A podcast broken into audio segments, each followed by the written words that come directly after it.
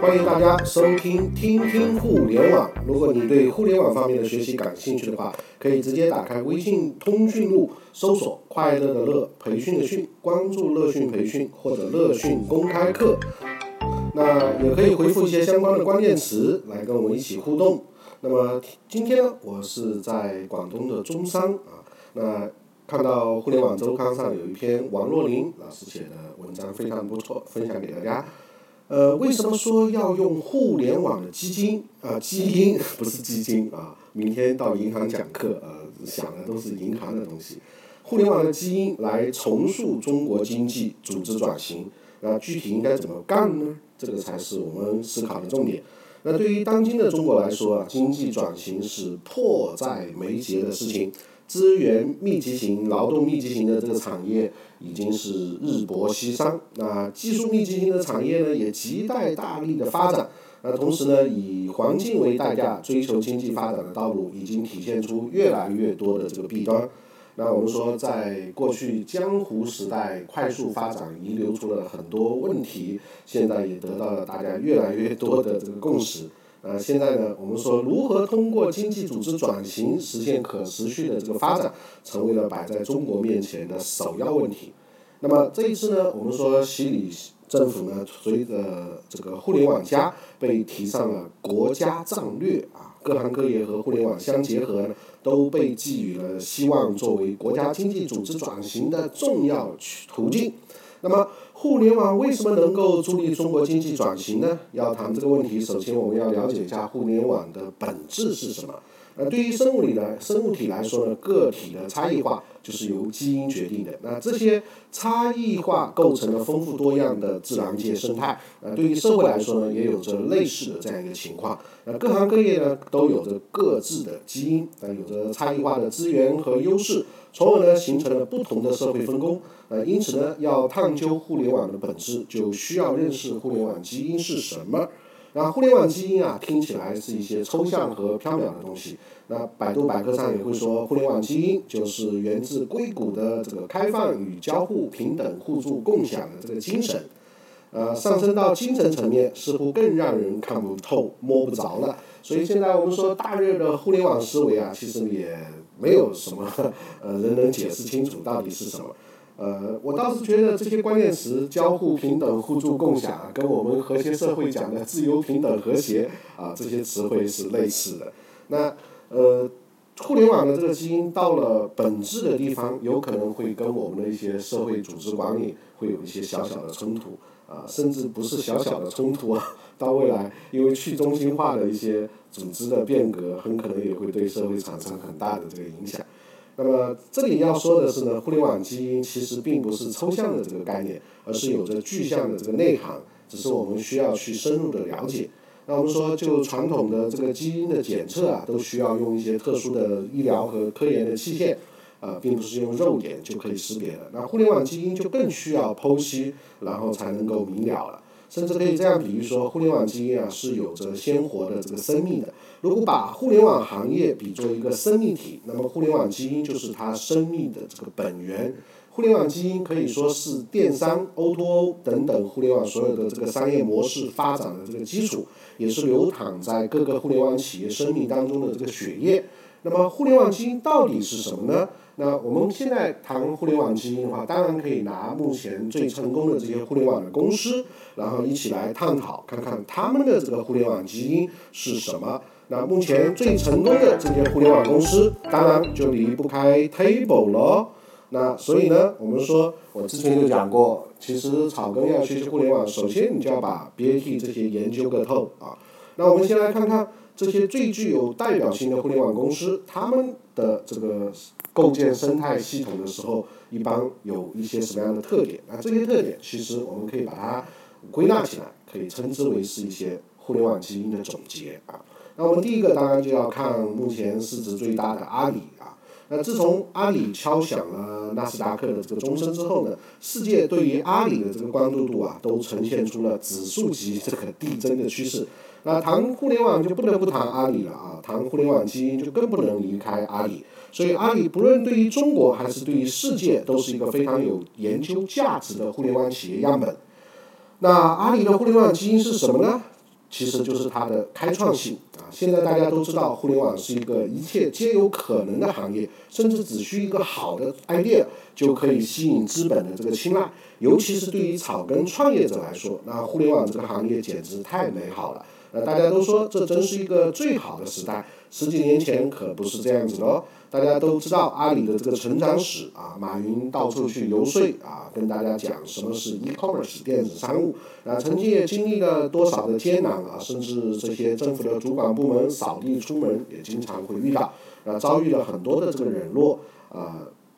也被很多人不认可，甚至很多人都说马云是个骗子啊。那可是。在那样一个网络落后、信息相对闭塞的这个年代，阿里之所以遇到重重阻碍，是因为阿里是一个在那个时代显得有些格格不入的这样一个存在。在当时的中国，完全没有互联网的氛围，以互联网基因为特性的阿里不被普遍接受，其实也是在情理之中。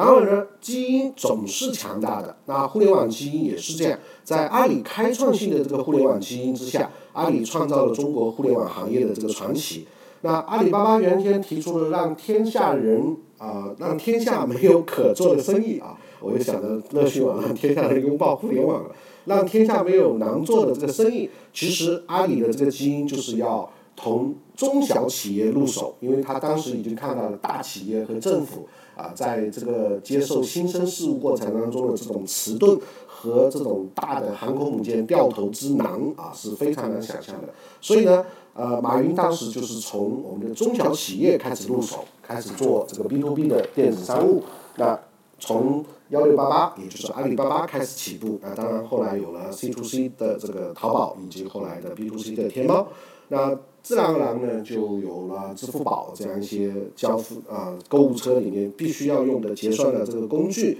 那随着这个阿里的这种开创性啊，应该说，我个人认为，互联网基因里面，我们最值得推崇的还是马云那种把一个轮船要背上喜马拉雅的这种精神啊。那我觉得这种精神才是我们这个社会真正要看重的啊。Nothing impossible 的这个没有什么不可能的这种基因，我们可以称之为是真正的互联网的基因。所以呢，如果用一句话来形容互联网的这个阿里的这种基因的话，就是在绝望当中去寻找希望，让不可能成为可能。那其实人类社会本身就是这样一个迭代的过程，没有人会主动放弃自己，也没有企业会在时代当中一定说主动主动的寻求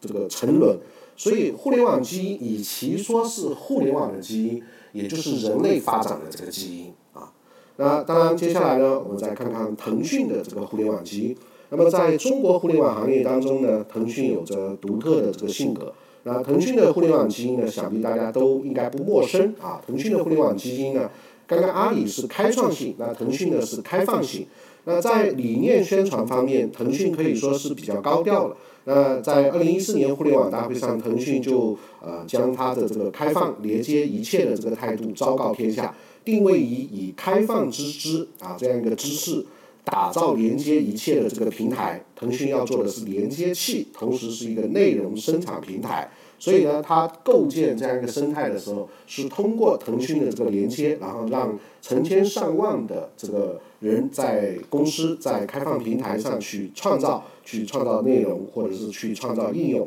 那在互联网加的这样一个热潮之下呢，腾讯顺应政策的号召，积极响应互联网加的这个实践。那么像今年的四月二十九号，腾讯举行了势在必行的二零一五年互联网加中国峰会，通过战略合作，让很多的这个城市加入到微信智慧城市生态圈中，那打破了信息孤岛的这个局面，也打造了互联网加智慧城市生态圈。那微信智慧城市生态圈的布局，进一步体现了腾讯的这个开放基因。那其实腾讯的开放基因并不是一开始就有的。我们说，原来腾讯在中国的啊互联网圈最大的名声就是抄袭啊，什么东西只要被他盯上了，其他人就完蛋。那随着腾讯越来越开放，我们都觉得说，呃，现在其实腾讯已经再造了一个腾讯。它的整个的这个开放平台上要塑造的这些，甚至是十亿级啊、十亿级的这种市值的公司啊，它的整个规划里面是非常非常庞大的。那么这个开放平台呢，使得整个的互联网的产业有了这样一个共融的这么一个生态圈，这是腾讯它的这个开放最大的一个价值。呃，现在腾讯也并不是看什么就面什么了，所以呢，腾讯的战略越来越集中于它的这个连接和它的这个内容啊平台。那么，所以呢，在有一些细分的这个领域，呃，如果你看中腾讯这个体系的话，其实现在反而不见得腾讯会上来灭你，因为他自己都把呃搜索、把电商都出卖掉了啊，所以呢，留下的是真正的起到一个连接器的这样一个作用，开放连接一切，就是腾讯的互联网的基因。当然，从这里面我们可以看到一点，就是互联网的基因最重要的就是需要能够把大家的能量。通过互联网的方式进行连接。那么对于草根来说呢，其实我们不见得有那么多的这个技术，但是你也可以考虑，为什么我们会建议你一定要拥有自己的社群呢？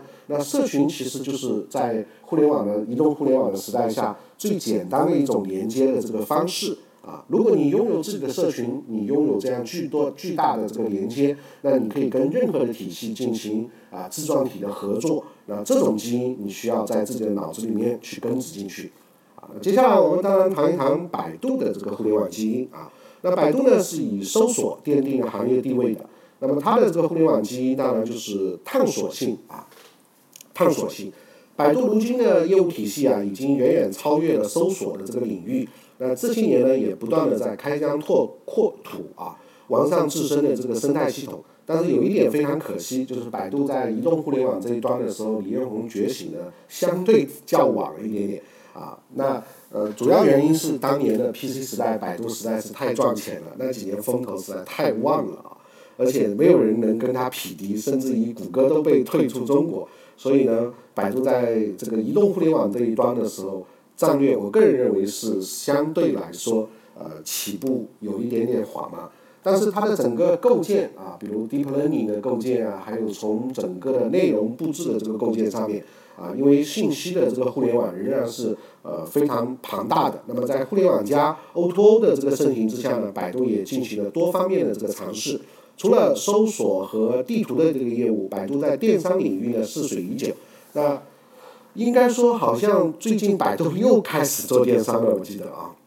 那百度现在呢，呃，如果有投过百度广告的人应该知道，它其实做了很多桥页的这个应用啊，实际上都是希望网民能够更多的通过百度的这个信息连接的方式，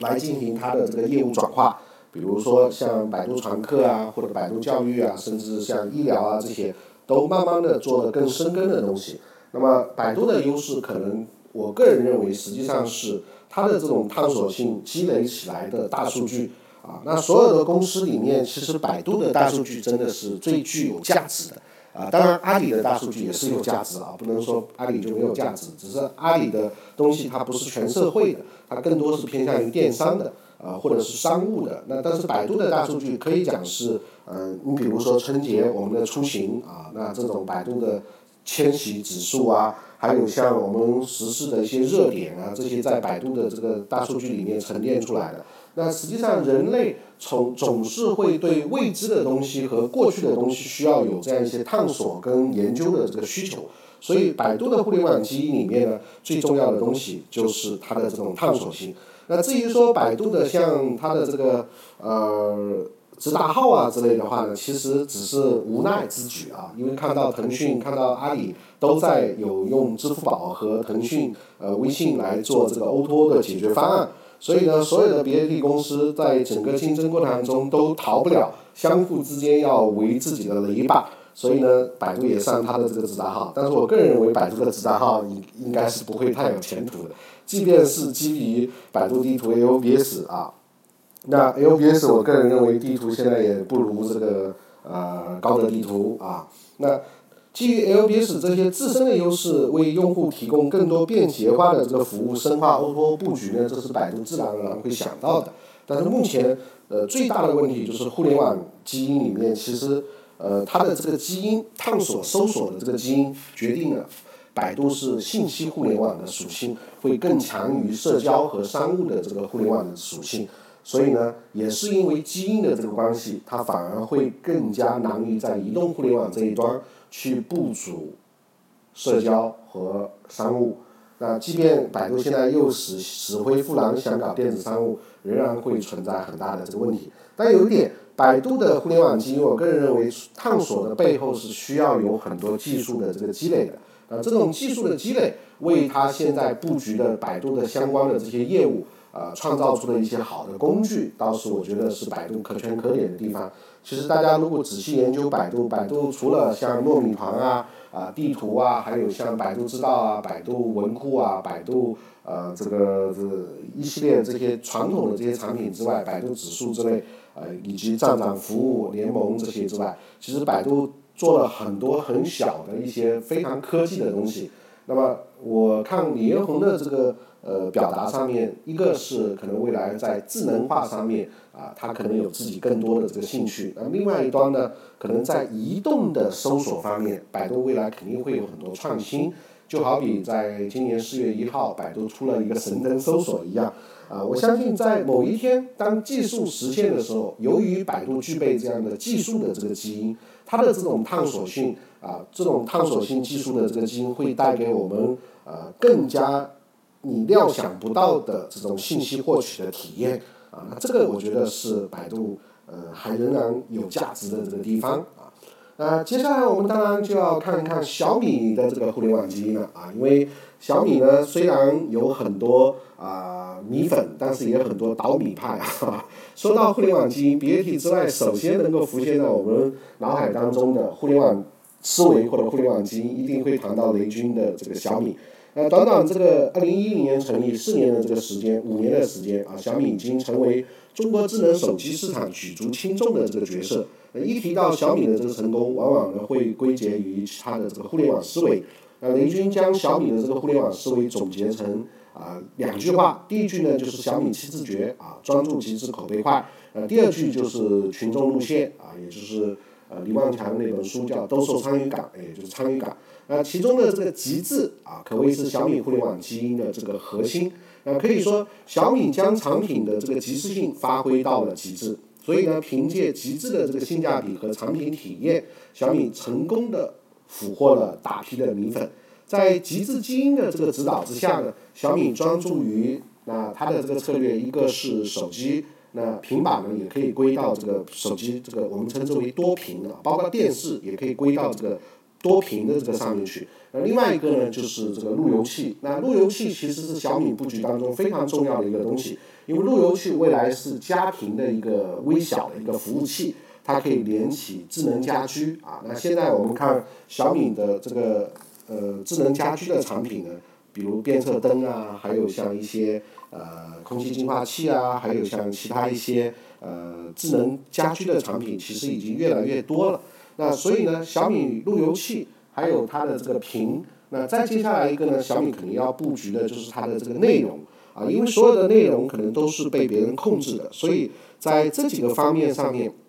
小米的整个生态其实是基于从手机入手啊，拥有大量的这个用户，然后再开始接入到智能设备啊，那智能家居是它。布局非常重要的一个领域，因为路由器可以作为一个家庭的这个服务器。那么在这个基础之上，提供给我们更多的这个内容。那么内容方面呢，呃，目前来看，当然是通过并购啊、收购的方式去部署。那未来呢，因为内容的东西它是就跟我们说所有的行业可能都会衰亡，但是学习不会衰亡是一样。那互联网的模式也会千变万化，但是大家想要内容的这个本质是不会改变的。那么，所以小米的核心其实是在它的整个互联网的这个生态啊，它对于它的这个互联网生态的这个理解。那么在某一个地方，它运用了一个杠杆，就是极致这样一个杠杆，把某一样东西做到最低的成本，然后做出了最强的这个供应链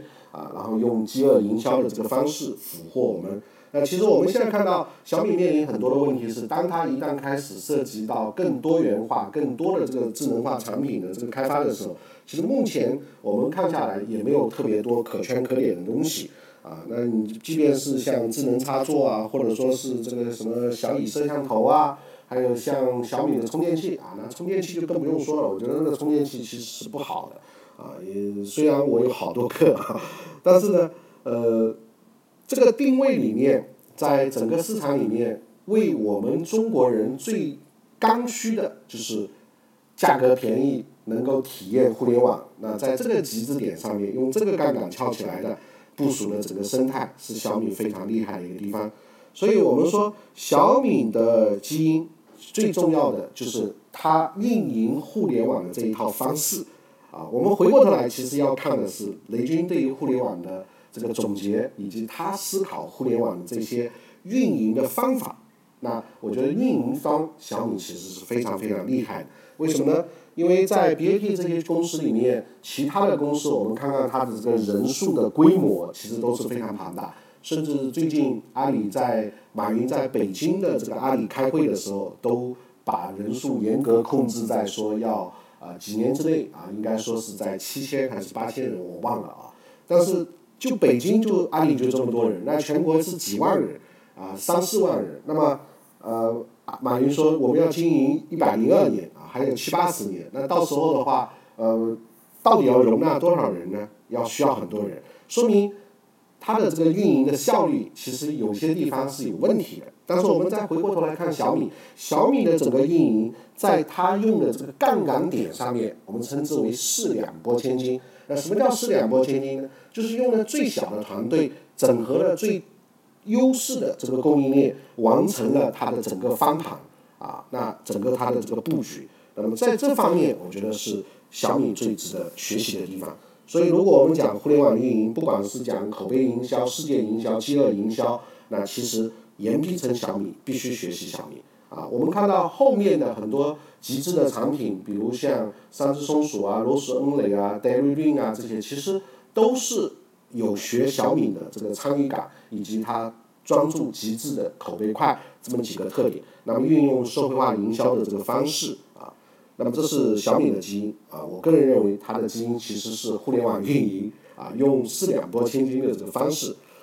呃，接下来我们再看看内容制造商，也是经常会比较悲催的，遇到很多政策关卡的这个乐视的互联网基因啊。呃，前一段时间这个贾跃亭啊，带着他的乐视手机重磅归来啊，乐视手机吸引了大量的这个关注。呃，大家可以思考一下，为什么所有移动互联网的产品一定要先从手机开始入手？啊，这个是其实是非常值得研究的问题，因为这是一个端啊。那当然，下一步可能我们会从这个可穿戴的，比如手表或者眼镜，或或者是项链，或者是其他其他一些东西啊。那我记得三六零也做了一个项链啊，非常有意思啊。那据乐视 TV 之后，那乐视手机为乐视生态搭建提供了一个与用户互动的这么一个新新的入口。那为什么这样呢？因为手机啊跟电视这两个产品啊，电视这个产品里面，你的这个内容其实还是会受到国家很多这个管理的这个限制。那么纵观乐视的这个生态布局，可以用互动性来形容乐视的这个互联网基因。呃，其实互联乐视整个在。颠覆的过程当中，考虑的更多的仍然是在内容如何进行互动的这么一个角度。那乐视的互动基因不仅体现在它的这个产品端，还体现它在它的这个运营这个方式。那乐视超级合伙人，呃，它的这个推行其实可以让人人都有机会参与到乐视的这个发展当中。那么这种新的这个创新，其实是基于他想更多的这个互动。啊，乐视通过增强互动性和参与性来打造它的这个生态闭环。那乐视可能为什么会有这样一个呃互动性的这么一个考虑？其实它是对传统的一个思考。那我们说传统，比如广电总局啊，对于很多东西的这种这种管理都是非常严格的，从上而下的。那如果我们作为一个新的东西，那一定是需要有更多的这个参与感。那其实乐视的基因就是。呃，逆袭，希望写屌丝以令诸侯的这么一种思维跟基因在里面啊。那么下一个，我们再看看现在很热的这个美团啊，美团我们现在认为是 O2O 这个领域里面可以再造一个阿里的这么一个体系啊。那王兴呢说他要把美美团打造成吃喝玩乐的大平台，他是这么说的，当然也是这么做的。美团呢正在不断丰富平台的这个内容，用为用户提供更加便捷的吃喝玩乐的服务。那么对于美团来说呢，团购其实是有其基本的这个属性的，不过还上升不到基因的这个层面。以服务来形容美团的互联网基因，更加贴切。所以我们说，美团的互联网的基因应该是呃王兴在连环创业过程当中，比如最初玩啊这个呃人卖给人人啊，在玩这个微博啊这个过程当中，抓到了美团这个点啊。那美团这个点呢，其实我们说团购其实是服务非常重的。那在这个里面呢，正好是因为它做成了，那么。服务反而变成了它真正的这个很深刻的一个基因。那互联网的这个时代呢，越来越多的人认识到产品和服务为王。具体到了美团，那我们说美团，呃，一个是商品电商，一个是服务电商。那美团在服务电商这个领域里面呢，本身服务是非常难标准化的，服务也是很难定价的。那么美团真正最大的这个基因价值，就是在它在服务这一端里面为用户提供舒心的这个消费体验。呃，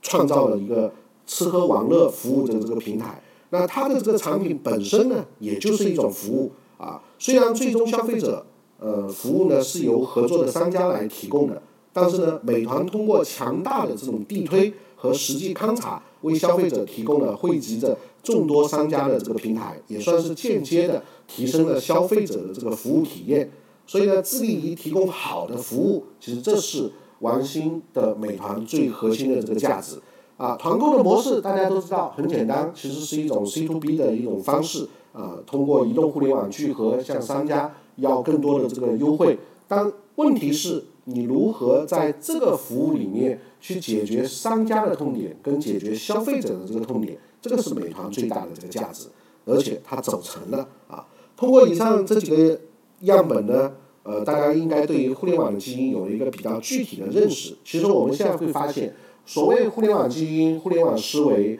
其实都是这些互联网公司在摸索过程当中啊。我们说成王败寇啊，成功了你随便怎么说，我有什么基因都可以；但失败了，啥基因都不算。那即便你用阿里的基因、用阿里的思维、用腾讯的基因、腾讯的思维，或者是百度的基因、百度的思维，你做了一家公司失败了，那你这些基因通通都不算啊。但是它成了，我们说成王败寇就是这样。所以人类历史其实这些根本的东西从来没有改变过，我们不用被互联网思维去被它忽悠。那这几家企业，当它所体现的互联网基因总结起来说，其实就是互联网在最初创造的时候，我们说一个点它是承担不了这个连接的压力的，所以呢，它必须有更多的点，那么就需要有开创的精神、开放的这个精神，需要有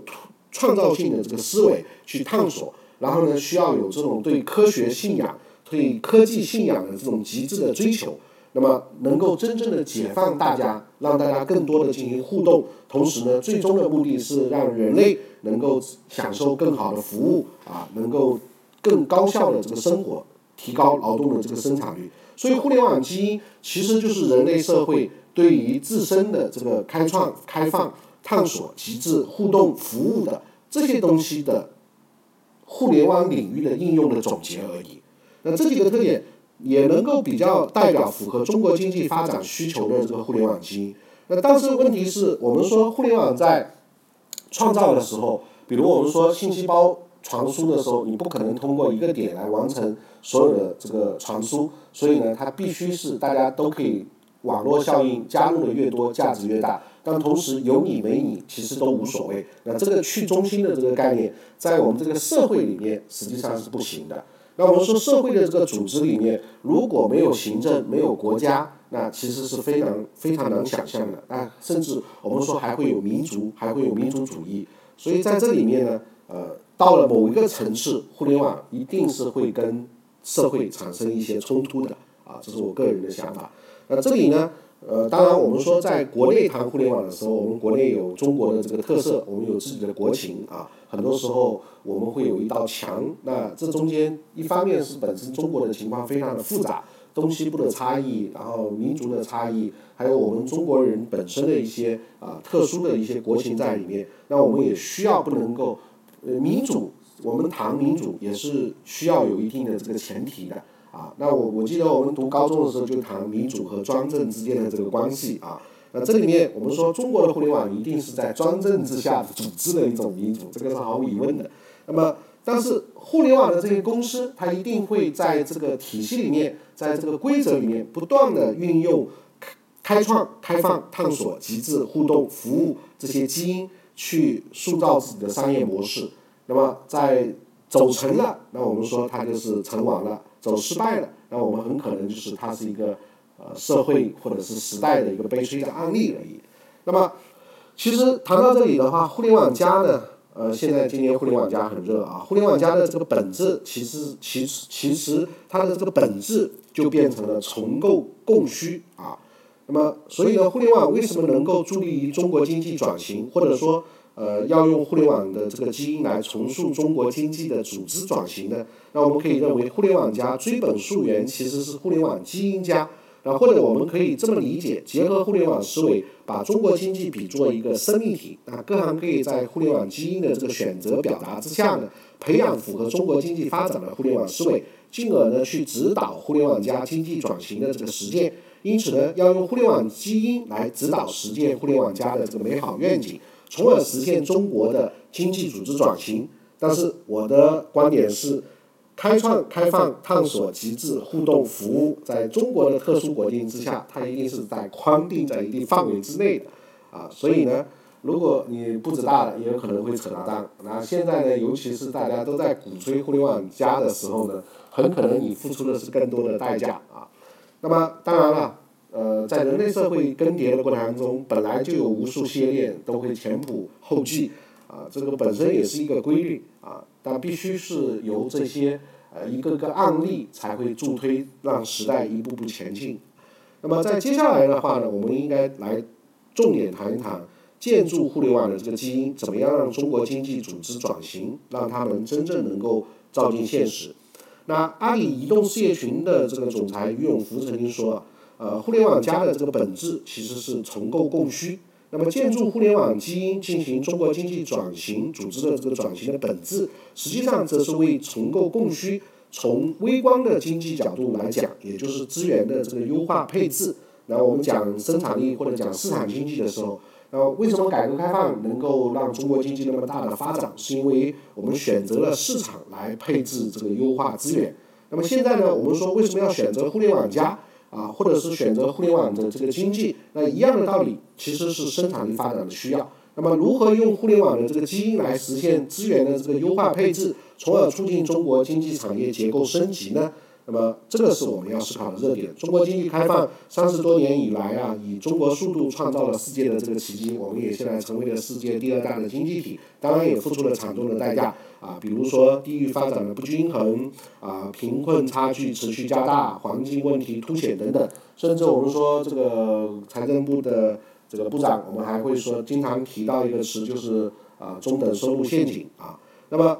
呃，另外的话呢，中国还。面临着比如说我们的内需不足、外资逃离这样一些内忧外患，呃，经济下行的这个压力现在来说是非常巨大的。那虽然国家出台相关的这种政策刺激内需、吸引外资，然后呢，政策的这个力量毕竟是有限的。就像鸡蛋从外打破是死亡，从内破壳呢出来才是生命。那么中国经济转型呢，更需要各行各业从内部进行突破性的这个变革。那么对于各个传统企业来讲，已经告别和互联网企业，呃此消彼长的这个状态，而是有了更多协同合作的这种可能。原来我们说互联网企业是会成长，是会把传统企业给杀死的。那现在我们更多的观点是，传统企业其实可以结合互联网，让自己获得新生。那从目前的这个市场发展来看呢，事实也是确实这样。包括很多传统企业和互联网企业的这个合作，以及互联网企业和各级政府的这个合作等等，都表现出了越来越多的这个相互融合和促进。而对于传统企业自身来说呢，则需要吸收互联网基因的这个精华，通过互联网的基因和传统基因的这个重组，积极谋求内部结构升级。那当然，当这样一谈的话，我们说中国的这个互联网加经济一定是一个杂交的啊。也就是有传统基因加上互联网基因的杂交品种，那当然杂交成什么样啊？这个我们回头再看了，只能是未来通过时间、通过历史来说明。那各个企业经济转型升级一小步，中国经济组织转型就能实现一大步，这是所有人都想要的这个结果。就像涓涓细流汇聚成奔腾不息的这个江河，那现在我们所有人摇旗呐喊说互联网能够让中国经济实现更好的这个资源分配、资源重组，或者是让我们的经济更优化的更加合理，其实都是啊挺互联网能够改造传统。但是回过头来，我们说很可能传统会把互联网改造啊，那这一方面大家这个风险现在谈的相对来说比较少。那互联网行业的这个繁荣发展呢，已经。自然实现了人才的这个自由流动，那么希望在互联网基因的这个协同之下呢，中国经济能够实现各方面的资源更广泛、自由的流动和有效的配置，呃，减少资源的不合理分配造成的这个浪费。那在互联网行业凭借开创、开放、探索、极致互动、服务等等基因，在促进互联网行业不断创新、不断进步的这个同时，也要因为鲶鱼的这个效应，刺激传统行业的这个升级跟进步。呃，这种话题实在太大了。我们说传统的这些企业，比如两桶油啊，或者说我们看到的这些中字头的这些上市公司啊，它的这个实力跟利益的这个纠葛其实太复杂了。就好比我们说，互联网既然那么发达，其实我们的身份证可以跟我们所有的这个东西都可以捆绑的啊，在科技上也很容易实现，甚至直接刷脸就可以把这些罪犯都可以识别出来啊，不用说刷指纹了，甚至可以刷我们的血管都可以。那但是问题是你真正在推行的时候，我们面对中国的这种啊很复杂的国情，其实很难讲啊。那中国经济呢，也是一个很大的这个生态系统。那么在鼓励行业丰富多样性的这个同时，优胜劣汰也是它发展的一个必然的选择。因此呢，不论是传统企业还是互联网的企业，永远保持创新的这个精神，永远不甘落后，才能避免被淘汰的这个命运，推动中国经济更好更快的这个发展。可是问题是。我们说笔者当然都是这样说啊，大家要创新，但问题是中国到底有什么创新？这个是大家要思考的。或者我们回过头来讲，中国的这种眼下的社会，我们被房价、被教育、被医疗压得喘不过透气的时候，那所有人都选择短平快啊，股市涨我们就买股票，房子涨就买房子。那有多少人真正具备所谓的科技信仰呢？有多少人真正想着说？能够为自己的理想去实现一些东西呢？啊，所以我们说专家很多时候也是在忽悠人。那互联网基因呢，从来不是什么玄妙的东西啊，就连生物基因都可以实现变异。所以呢，对于企业来讲呢，尤其是传统企业来说，千万不要被没有互联网基因的这个危言耸听所击退。那我原来一直都讲过，当传统都互联网的时候，互联网就是传统了。从而呢，束缚了自我突破和超越的这样一个脚步。在这个互联网基因成为先进生产力代表的时代，我们看重情拥抱互联网，不是承认自身的落后，而是勇于追随时代的这个脚步。即使最终以失败告终，也比自甘落后、原地踏步好上千倍百倍。但这种话，或者是这种行为，更多会在我们的中小企业，或者是我们的屌丝企业、草根企业里面发生。那中字头的这些企业，我个人认为在体制上真的要转是非常非常困难。那甚至我们现在认为说，中国的这个银行啊，大家可以仔细观察，中国的这个银行，它现在的整个的这个生存状况，在互联网的这个面前，已经逼迫他们不得不转型了。因为我们的这个存贷汇这几项业务，大家对比一下，都会受到互联网金融极大的这个影响。但是我们说，真正影响到中字头，比如说呃。这些银行，还有包括城商行、股份制银行这些，是什么力量呢？其实是很多的这个中小型的互联网金融的创新企业啊。那这个我觉得是最有意思的地方，也就是互联网的平等、创新、突破这样一些呃基因的特色，势必会对我们的传统中心构成巨大的这个冲击。但是传统中心，我们说就像改革一样。那他们有他们的利益啊，你在这个过程当中是一个非常强的一个博弈。那当然，一方面他们会转过身来啊，招安这些呃草根的这些企业，用入股收购这种方式。那另外一方面，如果说你一定是板的脸，那他们也看到了互联网的这个科技的这个力量啊，中小企业可以，互联网企业可以携屌丝以令诸侯啊，可以携用户以令这个市场，所以呢，他们又不敢轻视。那，所以在这个阶段里面，我们有时候回过历史去看看，其实真的到了一定程度，会发生很有意思的这个事情，就是整个社会，尤其是中国的社会，我们是国有经济的这个社会啊，主导的多种经济共同存在的这种所有制存在的这样一个社会，那这里面会有一些根子的问题。当然，我们现在也不谈共产主义了，更多的我们是讲伟大的中华复兴啊。那真正这个中华复兴的过程当中，那到底是呃哪一帮人获益啊？那现在呢，应该说我们说长富于民还是长富于国这个问题，在互联网的这个时代之下，应该会找到答案。因为互联网的这种平等和啊平等呃这个。叫什么？就是我们刚刚讲的互联网的这几个基因啊，那大家可以呃把它甚至可以背下来啊。比如说我们刚刚讲的开创性啊，就是互联网本身就是很开创性的一个东西，开放性啊，大家都可以参与。那么探索，呃，人类本身都在不断的做这种探索，还有就是运用技术极致啊，以及需要有更多的这个民主参与、互动和呃服务这样一些精神，会对我们的这个。呃，原先的经济体系产生比较大的一个意识，我特别期待这个结果会怎么样。那么在互联网基因的这个武装之下，推进中国经济组织转型，必将是一种超越单纯互联网企业或者是单纯传统企业的这个新生力量，啊，以一加一大于二的这个效果来创造创造我们说无穷的这个无限可能。那么，